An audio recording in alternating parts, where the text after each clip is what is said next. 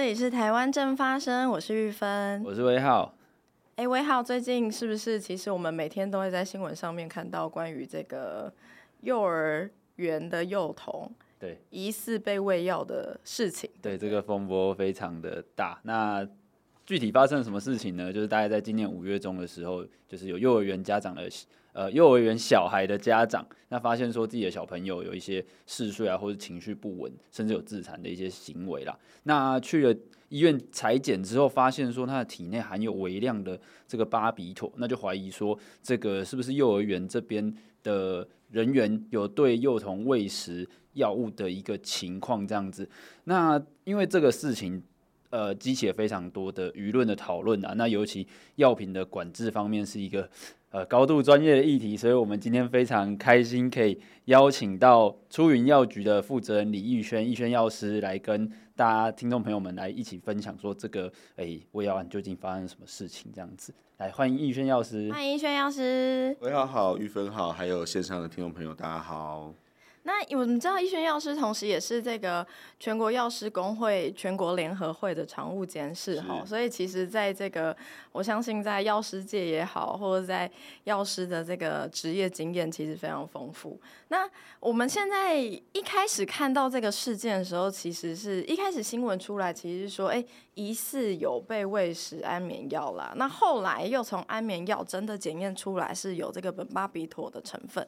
那。我相信这其实是一个非常专业的学名，虽然这几天新闻一直在播，但这到底是一种什么药？我们是不是可以先来来请教医轩药师？好，呃，苯巴比妥是巴比妥家族里面的一个药，呃，我们也想要趁着节目，呃，跟各位听众朋友讲，其实，呃，很多时候把苯巴比妥跟什么红中啊、青发混在一起，事实上它是不同的药，但是同一个。都是同样是巴比妥家族的，呃，所以它的这个官能基不同，它停留在体内的时间，它的滥用性，它呃会影响中枢神经的作用，其实表现都不太一样。那本巴比妥它身为这个巴比妥家族里面的药，原先一早先开始是呃用来做镇定安眠使用的，不过这个是。呃，非常久以前的事情了。现在大部分用途是用来治疗呃预预防癫痫的这样的一个发作的一个状况，所以是呃癫痫上面的用药。那不过它也有一些呃镇定啊，或者是解痉挛的作用。所以我们也可以看到一些比较呃有年纪的药品许可证里面。呃，可能呃含有苯巴比妥的这个药物，它是一个复方的成分。那不过这个部分的话，其实是很少见了这样子。那刚刚因为不好意思，我真的是这些这个 专业 药品的事情，真的要请教药师哈。我刚才听逸轩药师这样说明，其实我首先有一个蛮好奇的地方。这个苯巴比妥，它本身是第四级的管制药品，但是它被列为是被列为第三级毒品。呃，是被列为第三级毒品。那它为什么会被列为第三级毒品？呃，因为它还是会有一些滥用的状况，然后不过呃，其实以国内我们知道的资料来说，就是苯巴比妥它因为它被呃使用在管制药品管制了，所以事实上它跟其他的它的家族的。呃，好朋友像是呃清发，就是或者是红中叫异物巴比妥，嗯、哦，这些其实是呃它的滥用性来说的话，其实比较少发现啦。不过因为它还是会有这个滥用的可能，好，所以呃不管是在医疗上作为管制药品，或者是在呃刑罚上面把它变成毒品的管制，这些都还是呃有必要的措施这样子。哦，但是因为刚刚药师有提到说，在之前有一些药证是有把这个苯巴比妥比较早期的这个许可里面有纳入，那听起来好像是哎以前是可以纳入，因为刚刚药师有提到说比较久以前，但是好像说呃听起来言下之意是不是近期比较不会纳入？那会有这样子的转变，或者说有这样变化，原因是什么？我想应该是第一个在医疗上面的使用，并不会呃这么需要使用苯巴比妥去做一些肠胃道痉挛或者是支气管痉挛的一些缓解。不过，呃，也可以在一些医疗院所里面看到，还是有医师习惯或者是觉得这个是一个好用的药物。那确实在这个支气管上面或者是肠胃道痉挛上面，呃，有一些加分的效果。那这些药啊，呃，可能玉芬又会想要问说，呃，那为什么这些药不是管制药品？对，那这些药其实它的苯巴比妥的含量稍微比较低，嗯，呃，不过这不是主要原因，稍微比较低，大概是呃第四级管制药品的苯巴比妥是三十毫克，嗯，那呃这些在不好意思，药师这个部分我可能要，因为我想说民众可能也想要理清，意意思是说，如果是三十毫克以下的的量的话，它不会，就算含有苯巴比妥成分。也不会列为第四级管制药品吗？哦，不是，不是这样。呃，我我其实就是想要讲这件事情，哦、就是说，呃，现在是呃三十毫克单方的剂型是本是管制药品，呃，但是复方的剂型它通常是十五毫克或十六毫克的苯巴比妥含在里面，嗯、但它没有被列为管制药品。其实最主要的原因是因为它还有其他的复方的成分。那如果你今天滥用了这个药物，你可能会因为那些复方成分的副作用，或者是呃，就是药物的浓度的升高，而产生更不舒服的状况。Oh. 所以它大概不太会有这个滥用的状况。比方说，在肠胃道里面，它可能跟阿托品就是一个呃另外一个呃药物呃。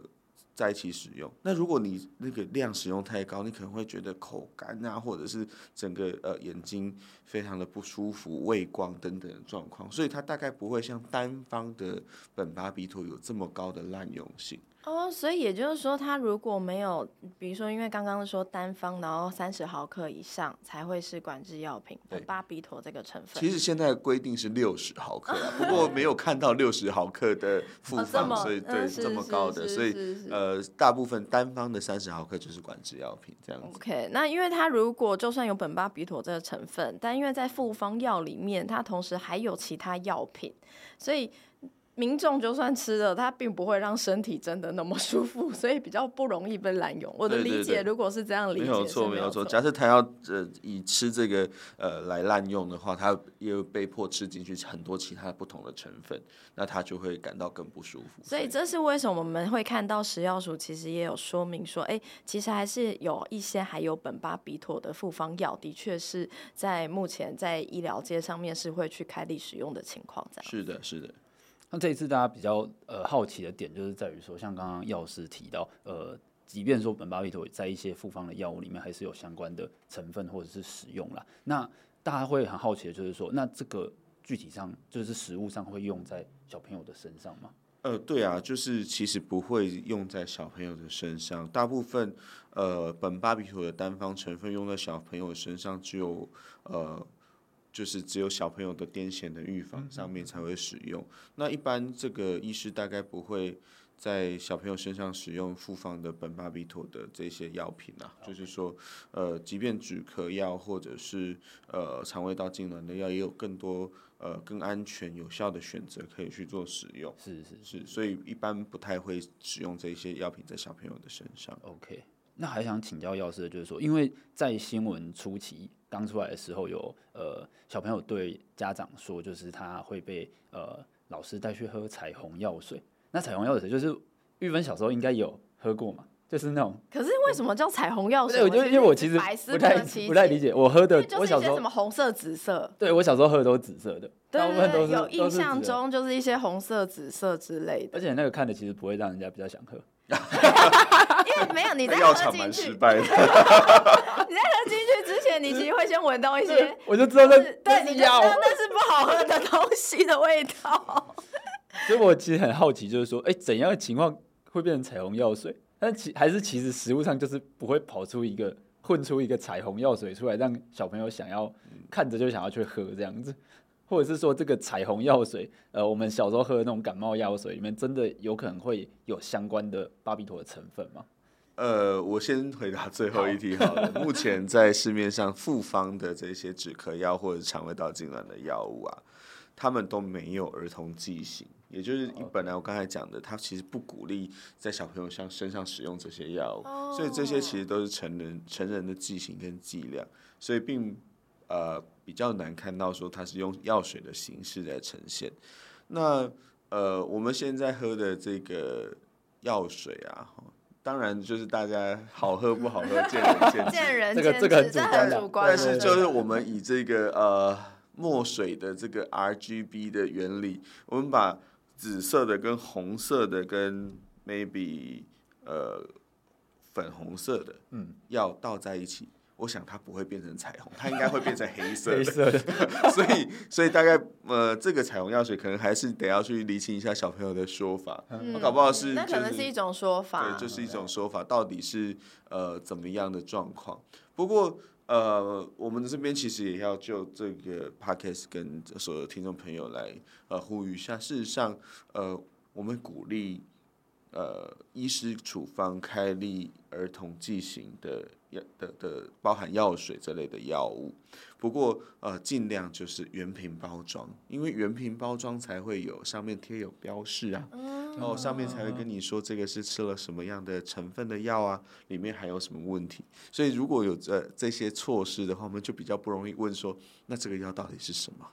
所以一般来说，如果是一个合理、然后合法、正规的处理方式，呃，小朋友被开立的任何这些药品啊、处方，它应该那个就算是药水，不论呃，应该说不论是药丸、药粉或药水，它药丸或者是药粉，基本上就我们一般看到那种包装嘛。是。那就算是药水，刚刚药师的意思就是说，它那个瓶子上面其实也都会有相关的标示吗？对，我们希望呃。当然，我们也有看到很有一些的呃医疗院所或药局，他在给药的时候并没有这么的遵守这个规定、嗯嗯嗯、啊。不过我们希望其实从家长端也来帮忙，就是说留意这件留意这件事情。比方说，有时候我们拜托药师磨粉，但磨了粉之后，我坦白说不知道那整包粉里面是什么东西，欸、这其实很危险，是吧？对，所以呃呃，如果可以更清楚的知道，甚至我们推广是呃。先保留原型的药药定，嗯嗯，然后真的要使用的时候再做磨粉，这其实会比较安全。哦、可是如果呃像玉芬现在在带小朋友，嗯嗯，呃就会知道说啊，等到要要吃的时候再磨粉。那我们真的是来不及，真的是没有这个时间，必须 老师，是多麻烦的一件事情。而且你同时还有其他事情要做。没错，所以是一个很崩溃的事情。所以呃。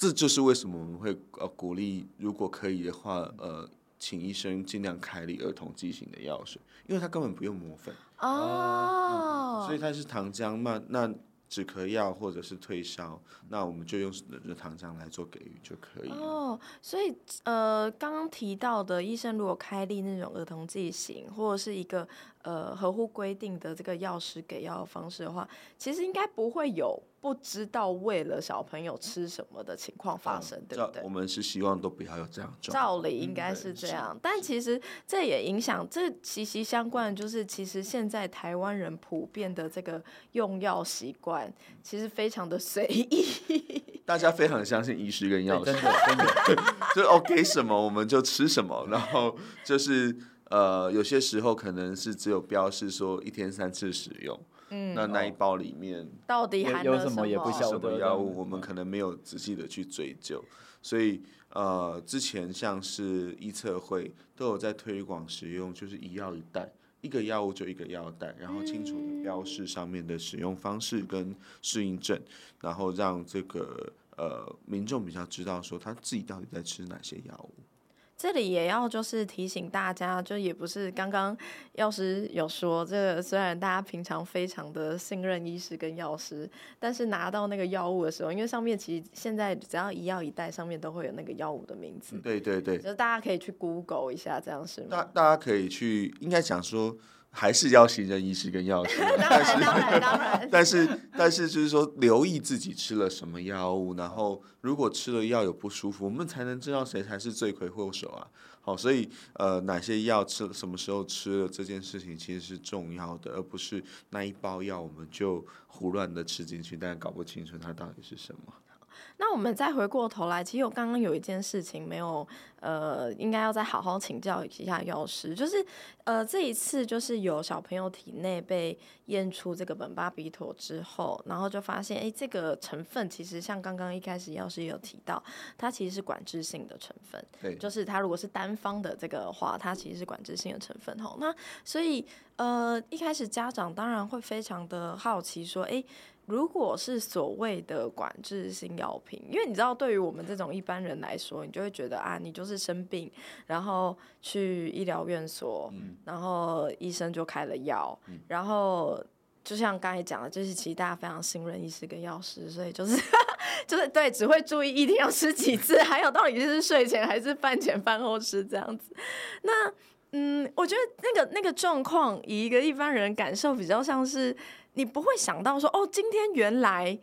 这个哎，突然间你会在自己的生活里面碰触到管制性药品，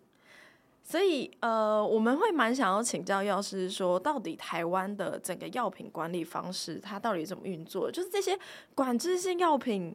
呃，到底平常是怎么被管理的？OK，呃。管制性药品大呃全部都是处方用药了。我们原本大家比较耳熟能详的就是药品分成三个等级：成药、然后指示药跟处方药。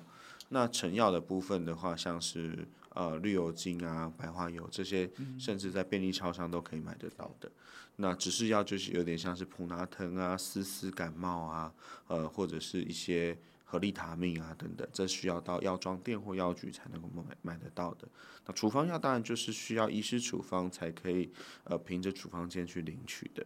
管制药又更特殊了，管制药需要第一个，呃，开立的医师，呃，需要有这个确认他可以开立管制药品的权利。所以不是所有医师都可以。呃，如果是四级的话，倒也比较还好。嗯、那一到三级的话，他就需要管制药品的。专用处方签，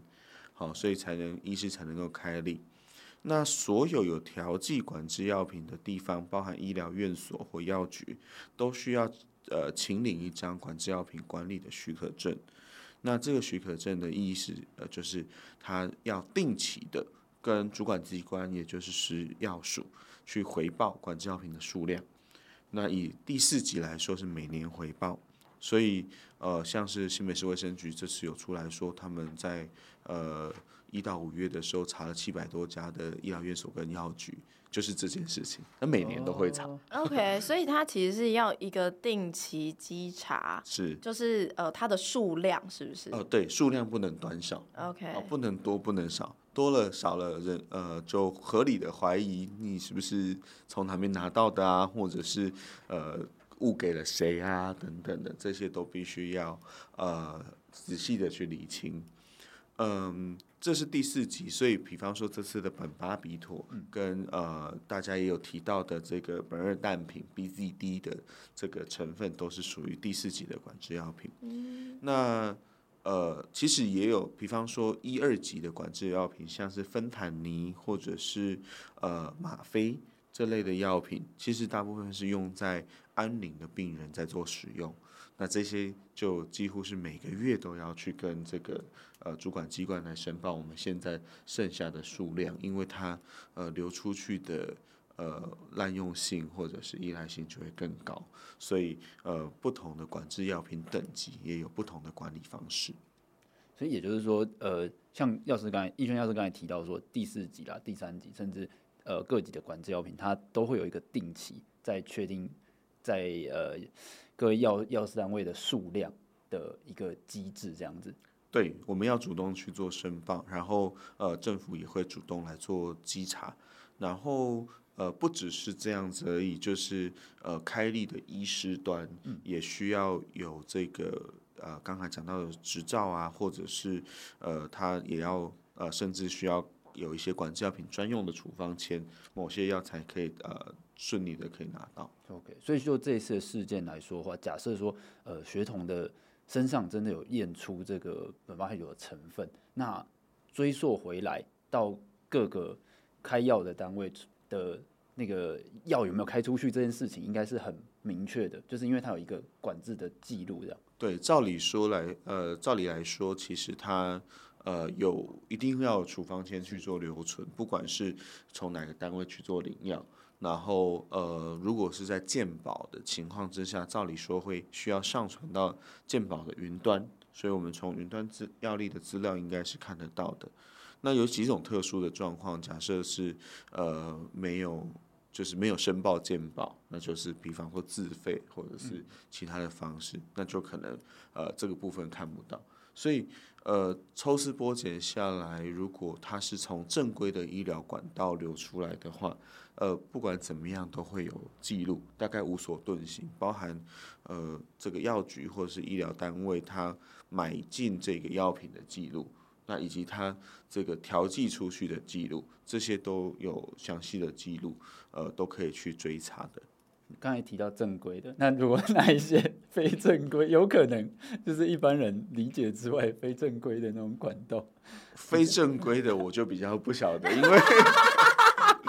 呃，非正规，我我也其实包含最近网络上也有在讨论说会不会在网络上买得到，或者对啊，会吗？我相信一般民众都非常的嗯好奇。我自己没有这个经验。不过，如果这些当然就是非法的管道了，哦，就是它可能就会涉及毒品危害防治条例，或者是管制药品条例，然后或者是其他的呃医疗相关的法规，好，所以这个呃非正规管道还是有，就是其实它就是违法的了，对。不过，因为刚刚有呃聊到这个苯巴比妥，它其实因为它是毒品，是被列在第三级的毒品。那管制药的这个等级是被列在第四级的管制药品，但它的依赖性跟成瘾性是高的吗？嗯，这题好难哦。真的吗？对，因为因为 怎么说？以我们在做毒品危害防治的经验来说，苯巴比妥不是一个。受欢迎的药品，就是说安非他命或者是海洛因，或者是甚至红中青发，它的这个受欢迎的程度或 K 啦哈，它受欢迎程度都比苯巴比妥还要高。受欢迎的程度是说它比较依赖跟滥用，会会会想要让人家去用，会让人家想要去用。嗯、哼哼对，因为我刚刚会好奇这件事情，是因为它今天如果是一个非法的管道，它必须就是要有。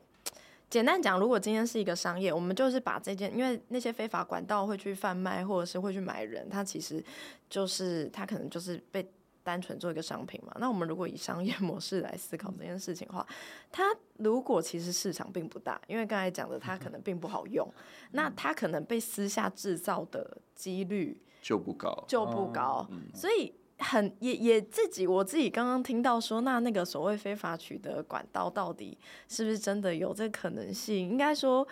不能说完全没有，但是它如果其实被滥用的依赖性跟成瘾性，其实有其他更多我们可能更更耳熟能详的那些毒品的话，就其实也很难想象说你到底要怎么去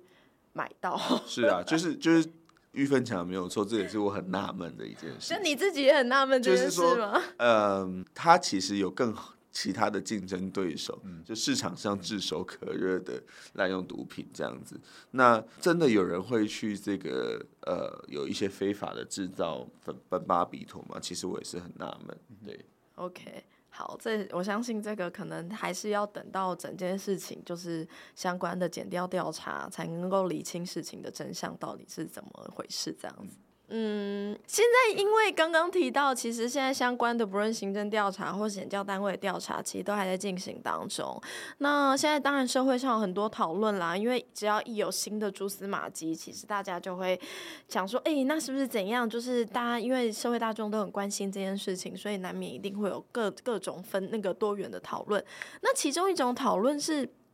这个，呃。因为刚刚有提到有一些复方药还是会使用到苯巴比妥这样子的成分，那这些复方药其实它的管制的强度也并没有那么的高。对对，那有一种讨论，我在网络上看到的，有一种讨论是说，哎，像苯巴比妥这样的成分被加进一些复方药品里面，是真的可能会有误食或残留的药影响到其他家人吗？是食物上是真的会有这样的可能吗？呃，我相信其实家长对于这个小朋友的用药都还蛮关心的啦，所以，嗯，大家一般的 common sense，大概比较不会说把大人的药拿去给小朋友吃。啊、呃，如果呃有这样的行为，我们也是呼吁不要了，因为呃小孩并不是就是小大人。好，小孩呃的这个代谢的状况跟这个他的身体可以排除药物的能力，并不是就是一二分之一的大人，所以常常说，如果你把大人的药拨一半给小孩子吃，这件事情就是不对的。好，这个可能需要绝对不要这样做，绝对不要这样做。所以在大家没有这么做的前提之下，那还要务实，我觉得是呃是有困难度的。所以呃回到。嗯，我一开始讲的，我觉得整件事情还是要厘清，说药物的资讯是不是我们都足够透明、嗯、完备了。呃，所以这也是，如果线上有这个教保人员或者是这个呃担任这个相关职业的呃听众朋友，也是要请大家多多注意。如果我们跟家长拿药的时候，呃，请家长也要把上面有哪些药物跟我们讲。这其实也是自保了。哦，对，那也也要也要麻烦家长，就是我们不希望小朋友，我们不希望误会专业的从业人员说有没有可能误食了其他小朋友的药物，嗯，所以我们也要把这个呃这些资讯就是完整透明的跟这个教保人员去做交接。那如果你拿到的资讯就不这么完整透明，那你要怎么交接是一件困难。嗯，所以再往前推。你在跟药师拿药的时候，药师在给你药的时候，我们都要要求到资讯是完整透明的，这样子我们才能确保，呃，每一个药吃下去，层层交接下来，大家是在一个有资讯的框架之下，互相信任去做事情，而不是呃这些药就是一天只是吃一天三次啊，然后那你中午要记得喂啊等等的，呃这些是只是一个这个表层的。注意而已。不过我这边想要接一件事情哈，就是其实我觉得台湾人大部分的 文化习性有一个习性，就是某种程度的专业恐惧症，这是我自己我自己定义的，就是呃该怎么讲？那个那个状况比较像是，比如说我们去医疗院所，那其实 不论是医师啊或药师，其实看起来都是一个非常忙碌的状况。脸都很臭，对，对，对，也不能，那可能就是他没关系，我是药师，我说这个我来讲，就是一个比较没有表情的情况哦，没有情绪的情况。但因为回到刚刚逸轩药师提醒的，我们这边是不是也要在这里提醒一下各位听众朋友，就是在那个时间点，其实是你是可以问药师问题的，对不对？对，因为那是最后一关了。啊、我常常在对我常常在讲说，大家都觉得拿药是看病的最后一关，嗯、可是大家反过来想一下，拿药是你吃药治疗的刚开始哎，啊、所以你如果刚开始就跑错位置了。我没弄清楚，后面就完全歪了，所以所以这个是这真的要跟大家呼吁。那不过玉芬讲的刚才讲的状况，也是在医疗体制，我们现在的健保体制上，我们要去反思的。呃，为什么会这么忙碌？然后为什么会没有时间好好的跟病人讲？这个其实是呃长期以来大家应该要检讨的事情啦。呃，药师其实应该。好好的跟病人讲说这些药是怎么样，然后里面有什么样的成分，嗯、然后当然，呃，成分可能太学术，但是至少你要跟人家讲说这个用途是什么，嗯，然后会有什么效副作用，那有什么需要注意的地方？嗯、像我自己的经验，我们是呃抗病毒药的核心药局，嗯、我们大概已经发了四千五百快五千份的抗病毒药出去了，嗯、就是在三重地区。呃，我们每一个抗病毒药，因为它是一个相对服用方式比较复杂的药物，嗯、所以我们大概都要花五五分钟以上去跟病人呃去检阅他的药力，然后跟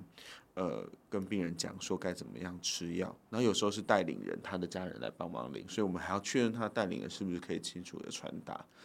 嗯、呃，虽然这样很累，但是我自己觉得这才是正常的医疗的状况，嗯嗯嗯、就是说。这样才能让人家觉得说，我拿到这个药，起码有个仪式感。我 我要开始吃药了，这 然后才会尊重这个药，而不是回去拿了。呃，我有发烧我就吃，我没有发烧，嗯，想一想，今天不要吃哈，会不会有这样的状况？我们我相信很多呃民众在家里可能都有这样的状况，所以呃，怎么样把这个药物的资讯搞清楚，然后有。这个上面呃传达的资料都清楚，然后也要跟听众朋友呼吁说，拿药是最后一关了，然后也是你吃药的第一关刚开始，所以呃在那个 moment 你就是要问药师，如果你有什么不懂的，赶快把握时间问，然后不要害怕。啊、呃！不要看他面无表情，他只是面无表情而已，他没有脸抽。就是基本上这个不论医师的呃药师的脸当时看起来怎么样，但你有问题询问他，我的经验是药师都还是会好好的 回应。哎、欸，刚刚其实有就是呃，一轩药师有提到一件事情，就是说叫我们不要把就是大人不要觉得说呃大人的药拆一半可以给小孩子吃嘛，因为那个。呃，小小朋友代谢身体代谢的那个程度跟跟成人是不一样的，对，所以那回过头来就是变成说代谢药物这件事情，是不是在这一次呃喂药这些幼儿园的案子里面，它会变成是一个有一点像在跟时间赛赛跑嘛？就是假设说我们距离那个喂药的时间点拖得越长，那有机会在血统或是小朋友的身体里面验出那个药物成分的或者是浓度的那个几率。就随着那个时间越来越低，嗯，实实物上是这样子吗？是因为药物本来就会被我们身体去代谢出来了。那每一个药物它停在时身体的时间长度是不一样的，嗯、所以这这是很好玩的一件事情。然后呃，对不起啊，对药师来说 没有没有，这的确这是你们的专业，这是专业。你必须要对这件事情保持好奇，你才有办法成为这个药师。因为有时候我在跟人家讲说这是很好玩，是好什么？好，呃，话说回来，不过，呃，我我觉得这件事情是有办法，就是可以有一个时间暂停之数的，也就是我们尽量可能的保留简体，就是包含协议的证据或是尿液的证据，在呃或头发。或头发的证据，在我们还没有进入检验的时候，先就是去做证据的保全，哦、所以就在这边有一个时间暂停之数了。那当然，如果我们如果发现过了好几天之后，浓度还很高，嗯，那我们会去合理的怀疑两个可能。第一个，他是不是还持续在吃药？哦，好，那那当然过了好几天之后，浓度还很高。那如果他没有持续吃药，那他前面的剂量是不是吃？这是吃多浓？呃，对，是不是吃多高？嗯，好，那前面的剂量吃多高，我们就要又要观察。呃，吃到这么高的剂量，他人是？还活蹦乱跳吗？还是他有一些疲倦呢？哦，等等的这些状况，我觉得这都是未来要调查或者是呃要去关心的一些方向啦。那我们想要问一下哈，其实因为这真的是呃，刚刚一轩要是聊到这个，我就是真的蛮好奇，因为依照目前新北市政府公布的这个血液检验哈。这个我等一下其实也想请教，就是依照这个药物检验，因为其实一开始在那个验血的时候，也有非常多人在讨论说，为什么是验血？为什么不是验毛发？不是验尿？OK，对，呃，第一个是台湾毛发的检验技术，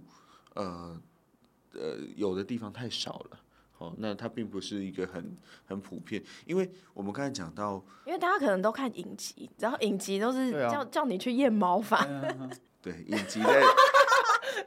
你觉得应该都因为我们是 podcast，各位观各位听众没有看到我的表情，刚才药师非常的这个表情非常无言的，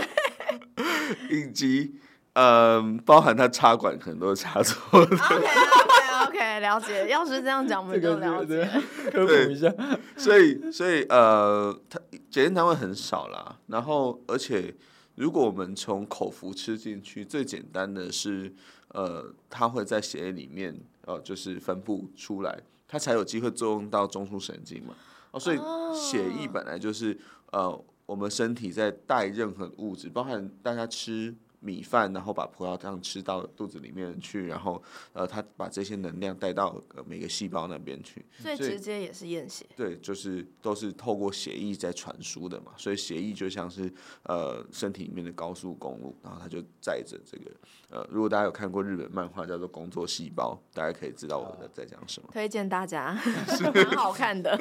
好，那呃，所以如果最直接就是验血，那第二的话就是验尿。呃，因为呃，这要看药物的特性，有些药药不是从尿尿液排出的，有些可能是从粪便排出的，甚至有些药物是从汗液排出的，那就呃验尿就没有没有办法侦测到这个这个标定物质。那但是苯巴比妥它有部分是从尿液排出的，那我们可以验验尿的方式来来去这个呃验检验，但验尿它的时间性也要看，有些时间性会更短，因为它呃。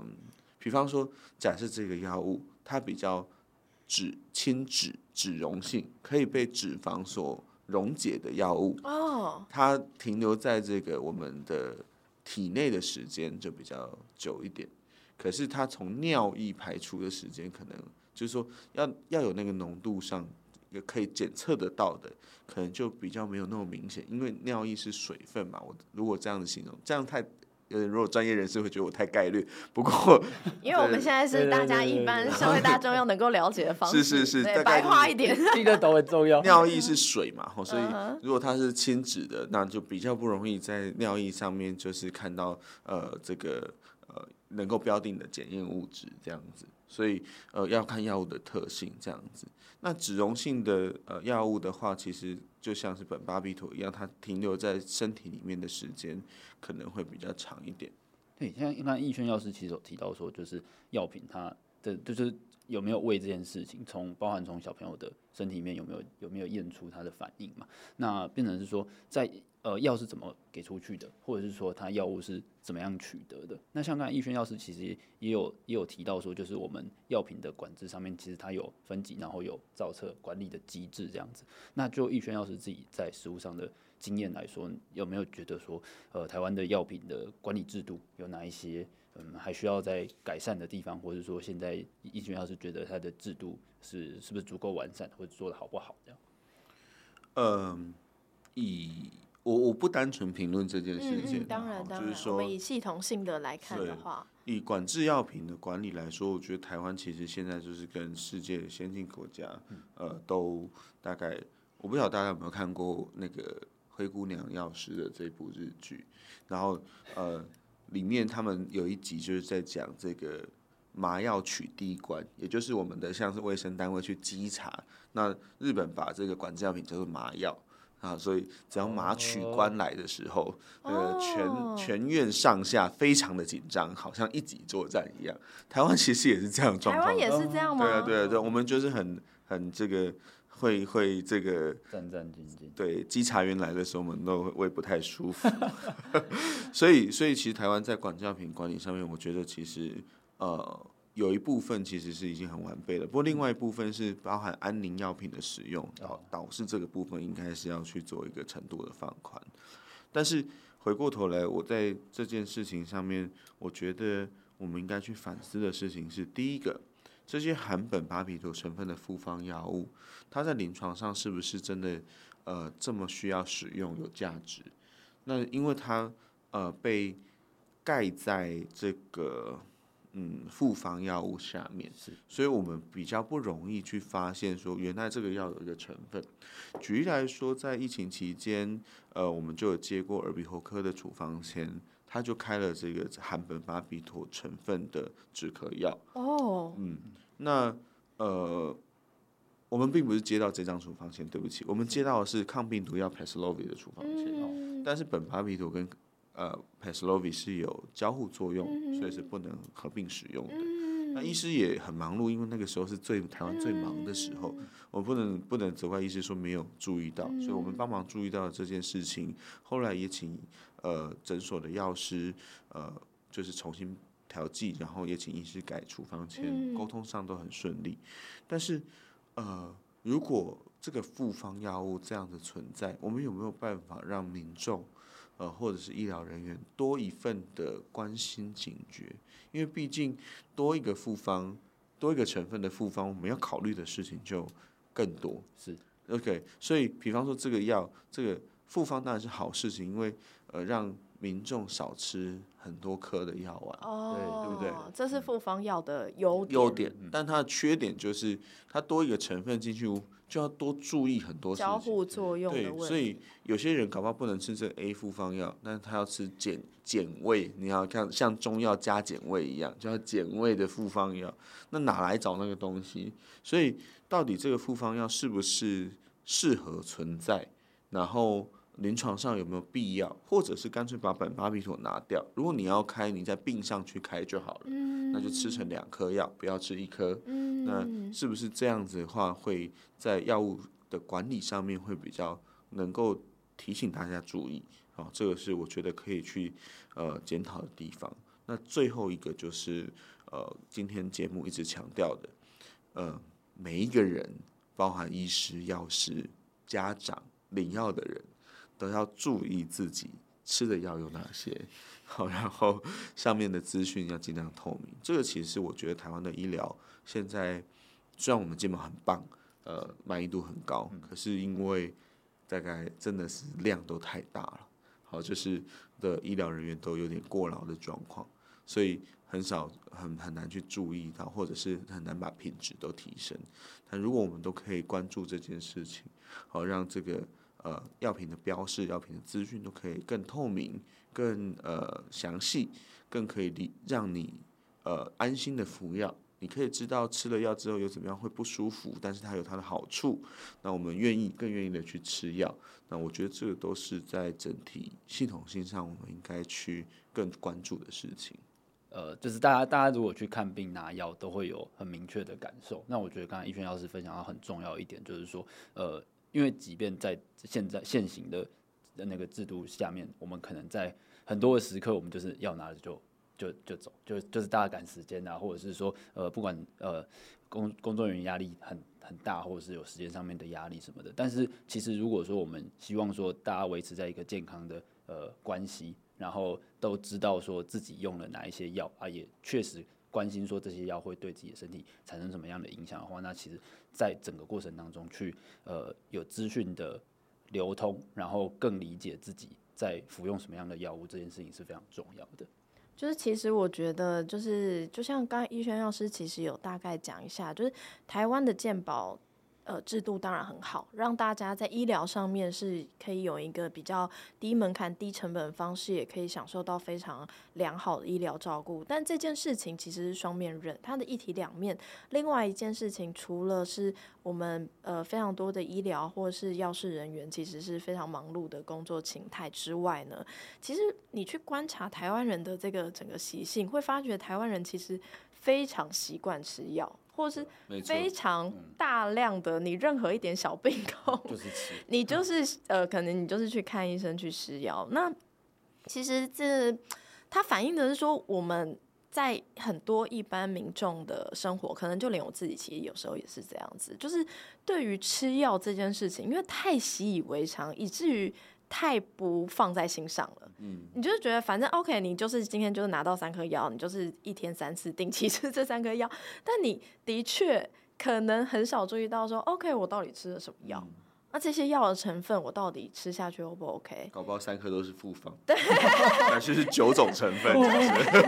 其实。非常多成分，我可能也不知道自己到底吃了单方药还是复方药，所以我觉得从这一次就是这次我们当然都。不希望看到说，哎，竟然有这么小的幼儿，在大家觉得应该要很安全的呃幼儿园的情况下，就是发生疑似发生这样的状况。那当然，现在包含到底小朋友体内怎么会有这个苯巴比妥这样子的一个。就是你，你这个小朋友基本上在目前，如果你没有儿童癫痫的情况下，呃，体内不应该会验出这样子的成分。那这整件事情，当然，呃，减掉相关单位还在调查。但从这次的事件，我相信引起社会大众的关注，也让社会大众关注到说，OK，我们平常要更多注意，不论是你吃下去你拿到的药，或者是你的用药习惯。那大人跟小朋友要绝对不可以混用，小朋友应该好好的带小朋友去呃相关的专业的呃医师跟药师给他开符合他的身体可以去代谢跟安全使用的药品。那我相信这件事情，也希望各位听众朋友可以把这些观念再好好的分享给身边的亲朋好友，因为这件事情就跟我们大家的生活，跟我们大家的身体健康是息息相关的。那今天非常开心，也非常感谢我们逸轩医药师过来我们这个台湾正发生的节目。我相信刚刚大家刚刚听这个逸轩药师的分享，应该就知道逸轩药师是一个非常关心我们每一位民众，会好好的看每一个 药单的这样子一个药师，声音好听又专业，真的。好，那今天谢谢逸轩药师，谢谢逸轩药师。那这里是台湾正发生，我是玉芬，我是魏浩，我们下次见，拜拜，拜拜，拜拜。